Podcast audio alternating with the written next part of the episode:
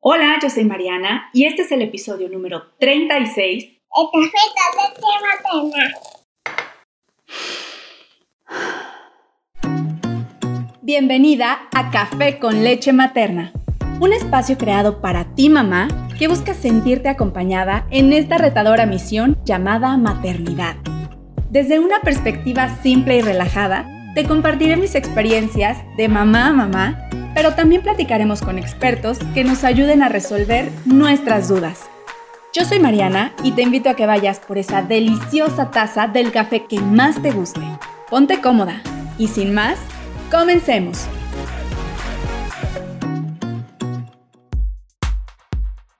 Bienvenida, bienvenido a un episodio más de Café con leche materna. ¿Ya tienes lista tu taza de café para acompañarme el día de hoy?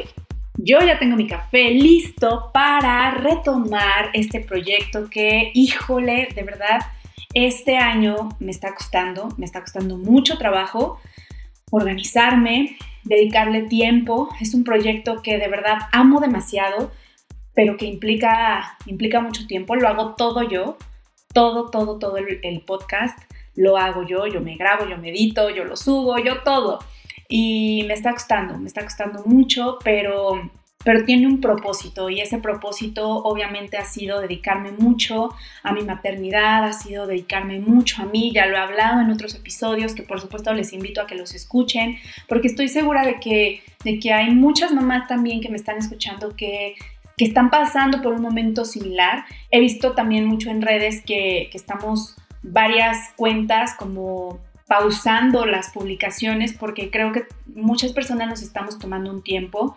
Es parte de, los procesos que hemos estado viviendo, parte de todo este camino de la salud mental, de, estar bien con uno mismo y de amarnos a nosotras y a nosotros mismos. Entonces creo que como parte de esos procesos es súper válido que a veces dejemos en pausa eh, proyectos que aunque amemos, es, es prioridad dedicarnos a otras cosas. Les había platicado que en algún episodio que hice un curso con, con Mariel Cisneros en el que teníamos que soltar y ahorita me vino a la mente, qué curioso que uno de los pensamientos mientras estaba en esta meditación era justo que tenía que soltar un poco el podcast. Creo que de manera inconsciente, y qué poderosas son las meditaciones, de manera inconsciente lo, lo sabía y el haberlo llevado en ese momento a mi mente en esa meditación me hizo darme cuenta de que sí, necesitaba pausarlo por más que ame este proyecto. Pero estoy retomándolo en la medida de mis posibilidades, con el poco o mucho tiempo que tengo. No lo voy a soltar. De verdad, les agradezco muchísimo porque me meto a ver mis estadísticas y siguen escuchando los episodios. Em, gracias, de verdad, muchas gracias y seguirá, seguirán habiendo pausaditos en lo que voy retomando mi ritmo, pero seguirán habiendo. Entonces les agradezco demasiado. Y bueno, pues el episodio de hoy, eh, a pesar de, que la intro que les acabo de dar no tenga mucho que ver, el episodio de hoy lo quiero enfocar al papá. Creo que es un tema, es un tema que a muchas mamás como que de pronto, híjole, nos, nos da mucho para hablar. Sobre todo creo que que es un sentimiento común, ¿no? Como el no entender del todo esa parte de, cómo ejerce un hombre su paternidad. Así que hoy quiero dedicarle unos momentos a ese tema, obviamente desde mi experiencia, desde mi perspectiva, desde lo que yo he podido ver gracias a el trabajo que he realizado con, con varias familias, con varios niños en donde yo trabajo. Entonces, em, quiero compartirte un poco lo que yo he notado, lo que yo creo y lo que he estudiado y lo que he visto. En una, en una crianza, pues obviamente van involucradas muchas partes, ¿no? Hay, están los cuidadores, los progenitores, están los cuidadores, que son pues los abuelos, los tíos, em, los, los, maestros, el colegio, ¿no? Entonces, en, en la crianza de un niño, de una niña, se involucran muchas personas. Entonces, el niño, la niña va agarrando su personalidad con base en todas las experiencias que esa convivencia con distintas personas le va aportando a su personalidad, a su ideología. de ahí es como un ser humano, una persona se va formando y va tomando sus propias, em, sus propias ideas, su propia manera de pensar, su propia forma de resolver situaciones, problemas. En casa, que es el tema del cual hoy quiero platicarles un poco, en casa muchas veces y culturalmente, sobre todo en nuestro país, México, la crianza va muy cargada a un lado y sabemos que ese lado es el, el de la mamá, el rol de la mujer en casa muchas culturas también obviamente se, se centra mucho que la crianza va enfocada a la madre, porque pues de manera natural nacimos para ser madres, para parir, nuestra biología nos permite ser mamás. Y creo que ahí hay, hay como pues no sé, como un gato encerrado, ¿no? Que muchas veces esa misma cultura, esa misma ideología que la sociedad, que pues sí, las mamás, las abuelitas nos, nos dicen es, a ti te toca pues darle de comer, te toca jugar, te toca cambiarlo, te toca bañarlo, te toca todo. Y creo que estas ideas poco a poco van cambiando y poco a poco se van adaptando pues a los tiempos, a las necesidades, a la información, eh, a las tendencias, a muchos factores que hoy nos permiten darle la oportunidad a los padres, a los hombres, de también ejercer su paternidad. Y aquí quiero hacer como también muchísimo hincapié en que nosotras como mujeres, como mamás, al momento de estar embarazadas, son nueve meses los que podemos ir generando un vínculo. En el momento en el que nos, embarazamos, en ese momento sabemos, nuestro cerebro activa el chip de listo, empieza a prepararte para ser mamá, empieza a informarte, es una necesidad que nosotras tenemos. Y los papás, por otro lado, siento que por más que te acompañen en el proceso del embarazo, lo viven de una manera mucho más ajena, mucho más por fuera. A ellos siento que no les cae tanto el 20 hasta que no nace el bebé. Y tú ya tuviste nueve meses para ir creando un vínculo. Además, el niño o la niña, cuando tú estás embarazada, te escucha todo el tiempo. Aunque no le hables directamente las 24 horas, el niño escucha tu voz, siente tus vibraciones, está conectado por ti a través del cordón umbilical. Entonces, em, es una conexión muy fuerte y muy especial que toda la vida vamos a tener con nuestros hijos y nuestras hijas. Los papás no, los papás tienen que aprender a crear ese vínculo, tienen que aprender a relacionarse, a conectar con sus hijos. Y es un trabajo bastante fuerte. Incluso para las mamás, cuando ya nacen nuestros bebés, empieza otro camino de crear apego y de crear vínculos y de conectar.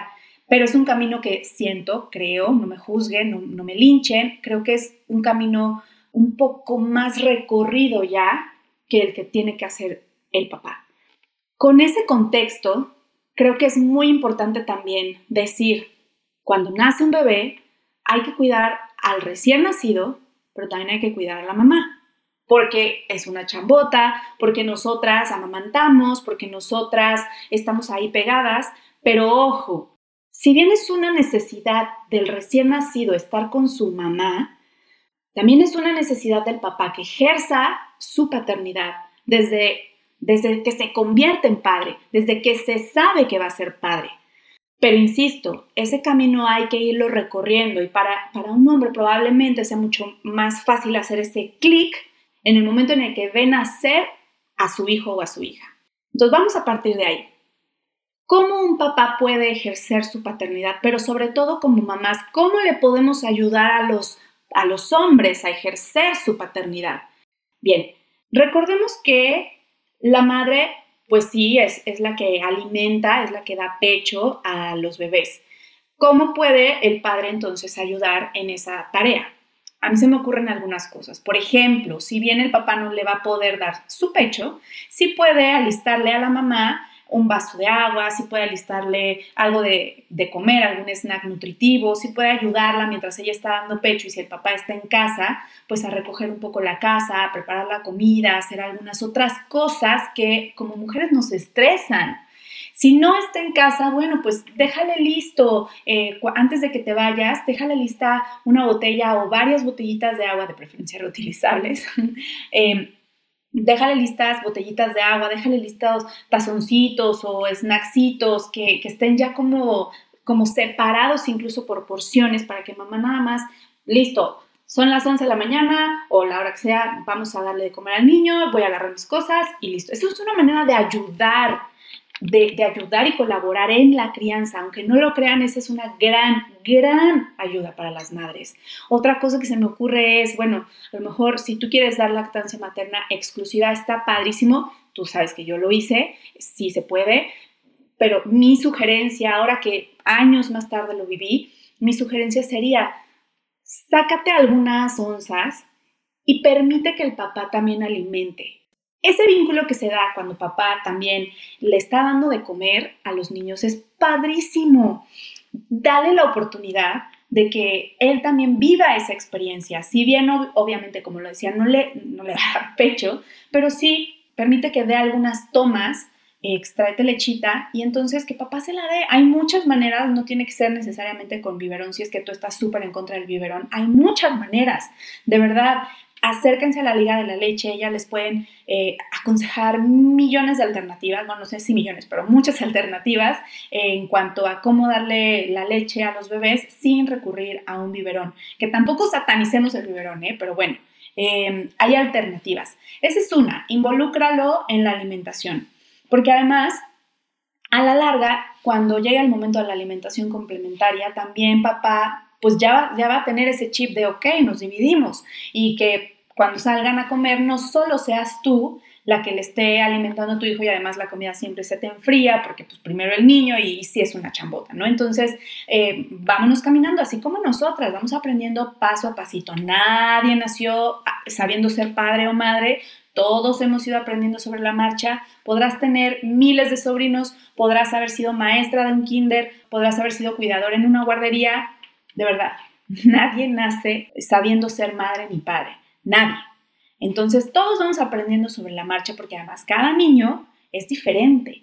Pudiste haber tenido cuatro hijos ya, pero con el quinto es otra cosa. Con cada niño es una cosa distinta y cada vez que nace un niño, nace una nueva mamá o un nuevo papá, sin importar si son parte de la misma familia. Entonces, el camino lo vamos a ir recorriendo juntos. Ya dijimos dos maneras en las que papá puede ejercer su paternidad. Una es colaborando con las labores de la casa, dependiendo de los acuerdos que ustedes tengan, las actividades se dividen. Otra es también siendo parte de la alimentación, incluso si tú das eh, leche materna exclusiva o mixta, como, como sea, dale la oportunidad, porque más allá de que, de que te va a quitar a ti un poco de trabajo y te va a dar la oportunidad de descansar, ese vínculo que van a generar va, va a ser parte del el clic que van a ir haciendo en su camino de crianzas padres e hijos. Otra manera, pues obviamente también puede ser involucrarlo en la hora del sueño, en la hora del baño, al cambiarle los pañales, al hacerle cambios de ropa, al jugar con los niños. Jugar de verdad genera un vínculo, híjole, ¿cómo les digo? Es, es, es indescriptible el vínculo que puede lograr el juego con los niños. ¿Por qué creen que es mucho más sencillo no sencillo. ¿Por qué creen que, que, las mamás tenemos un vínculo también muy fuerte con nuestros hijos? Pues claro, somos las que, además de cambiarlo, bañarlo, darles de comer, eh, asearlos, jugamos con ellos, estamos al pendiente, platicamos con ellos, porque papá mientras probablemente está trabajando. Miren, yo sé que los tiempos modernos están, hijo, súper súper locos y papás y mamás trabajamos y el tiempo que los trabajos nos demandan es cada vez mayor, pero de verdad organícense y, distribuyan un tiempo, una hora, media hora al día, 15 minutos al día, calidad.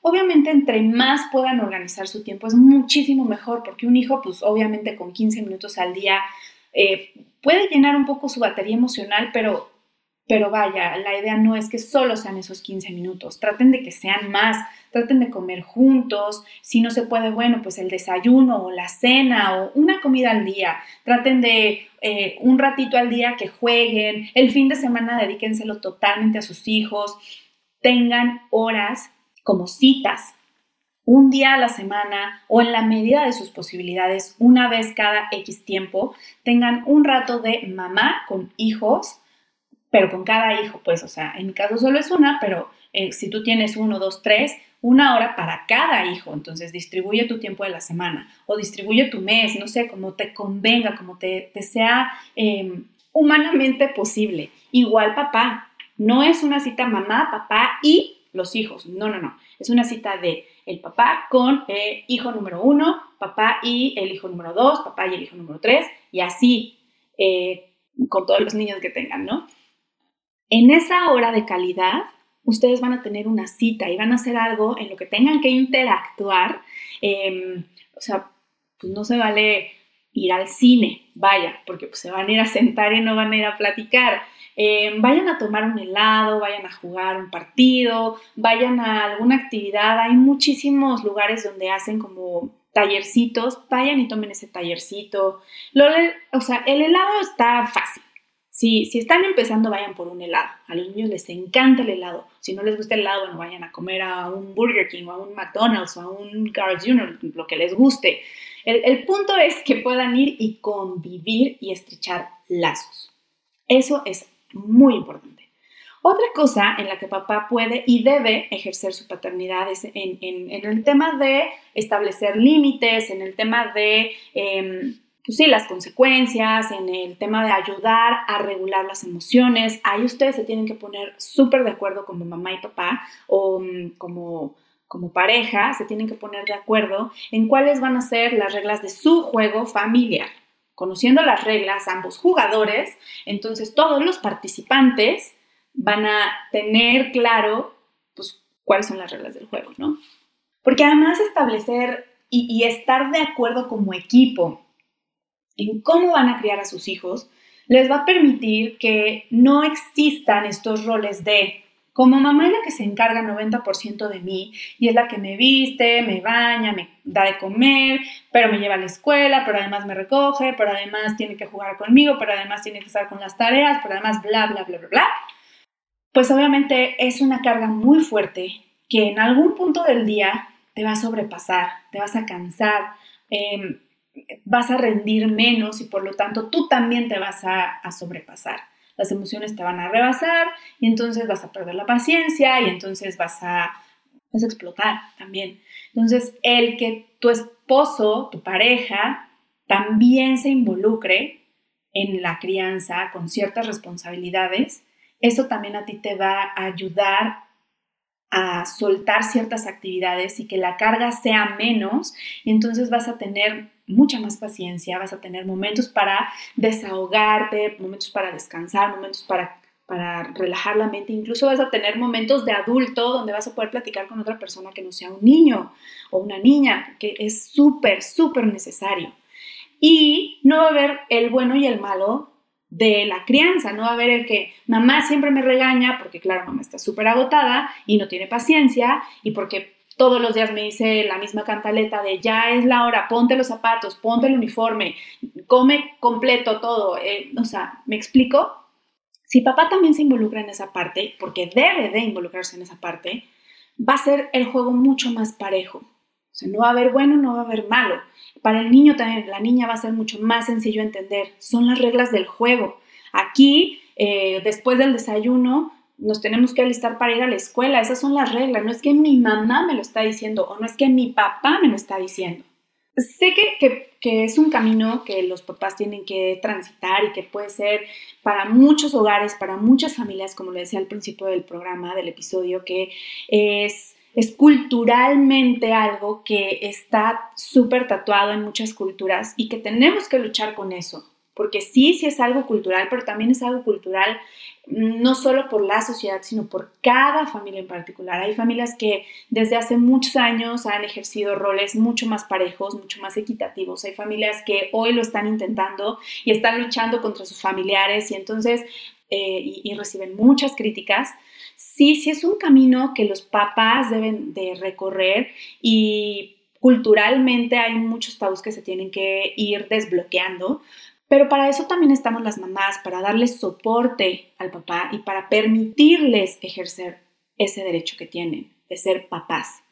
Porque también me, he topado con muchísimos eh, padres de familia que están súper involucrados. Incluso me ha tocado ver que hay veces que se cambian los roles y papá es quien se queda en casa y mamá es quien sale a trabajar.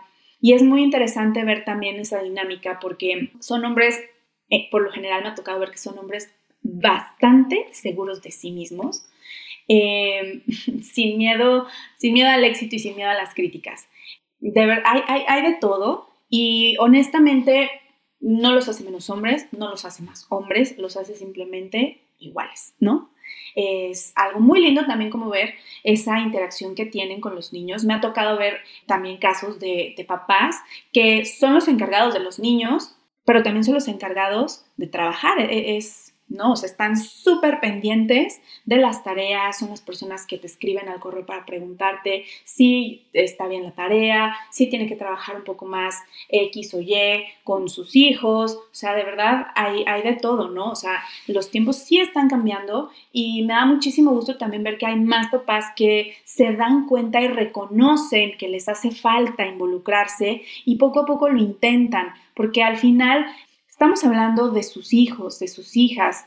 Al final un hijo te cambia la vida y te la, te la cambia para muchos sentidos. El ser mamá para mí es, es algo que me, me movió todo y es lo mejor que me ha pasado. Siempre soñé con ser mamá, entonces para mí es lo mejor y yo veo que, que para muchos hombres también es algo muy lindo, pero que todavía se, se guardan como el expresar qué tanto les ha cambiado la vida pero cuando veo la manera en la que juegan, la manera en la que conviven, la manera en la que les hablan a sus hijos o a sus hijas, ahí uno se da cuenta que realmente también les cambió la vida para bien y que sí es bien pesado y que sí son unas frieguitas las que te avientas en la crianza, pues sí, sí es cierto, pero es que al final estás, estás formando a un ser humano, estás dándole herramientas a un ser humano.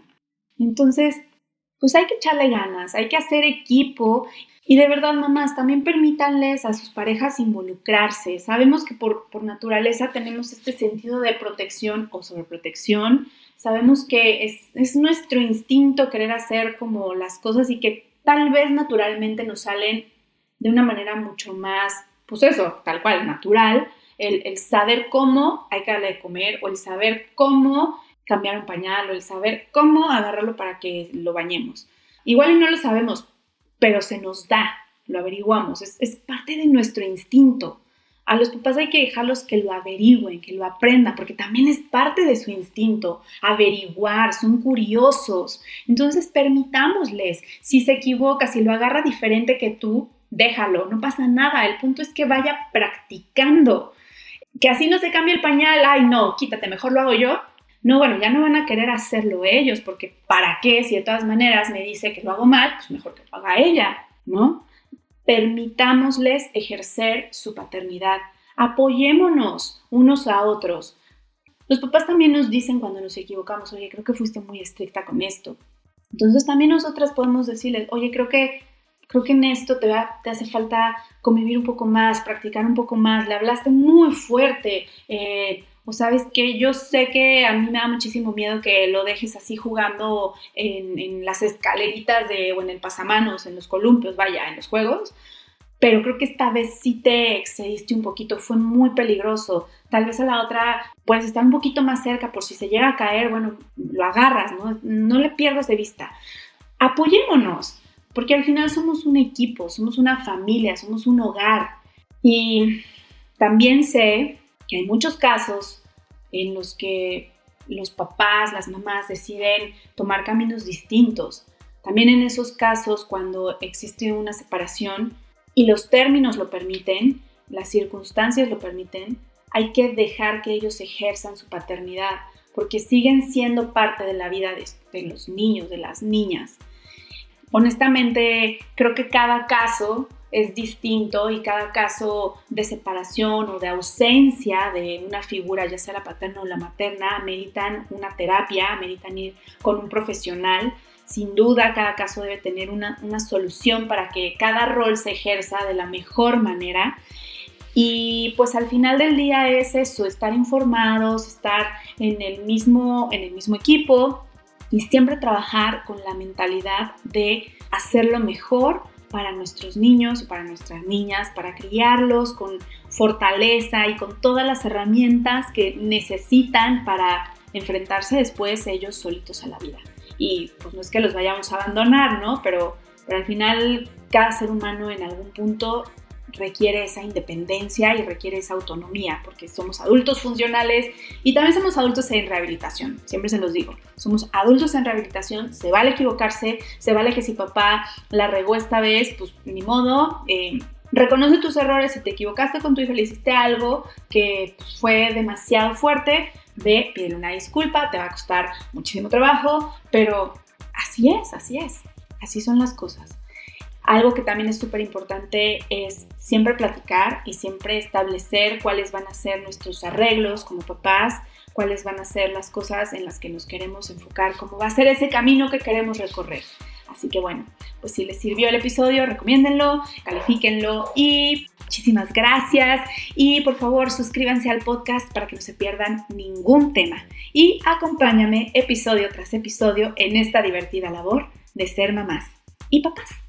Hasta la próxima y sigue disfrutando de ese café con leche materna.